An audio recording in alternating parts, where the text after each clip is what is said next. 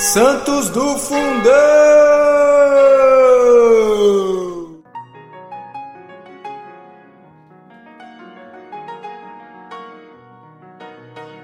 Oi, pessoal. Hoje, no dia 30 de dezembro, vamos conhecer um pouquinho sobre Bem-aventurada Margarida Colonna, Clarissa. Margarida nasceu em 1254. Era filha de Odon Colonna e de uma piedosa mulher da família dos Orsini. Órfão, órfão de pai, pouco depois de ter nascido, foi educada pela mãe até perto dos 10 anos, quando então também a perdeu. Sobre a tutela de um irmão, João, o mais velho dos filhos de Odom, cresceu na piedade. João, quando a viu em idade de casar-se, tratou logo de arranjar um bom partido. Margarida, que prometera viver na castidade, recusou consorciar-se.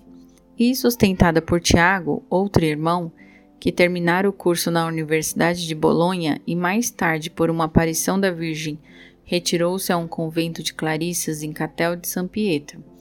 Ali tomou o hábito. Enfermiça de saúde sempre abalada, Margarida levou uma vida penitente e apagada.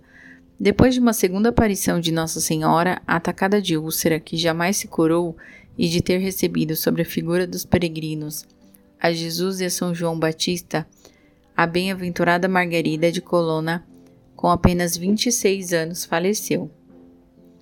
Honório IV, em uma solicitação de Tiago Colonna, agora cardeal, doou as Clarissas ao mosteiro de São Silvestre em Capite de Roma. Para aquela casa seguiram as relíquias da bem-aventurada Margarida, que permanecera sepultada em Castel de San Pietro até 1280, no ano da transferência em 1285. Pio IX, a 17 de setembro de 1847, confirmou-lhe o culto. Bem-aventurada Margarina Colonna, rogai por nós.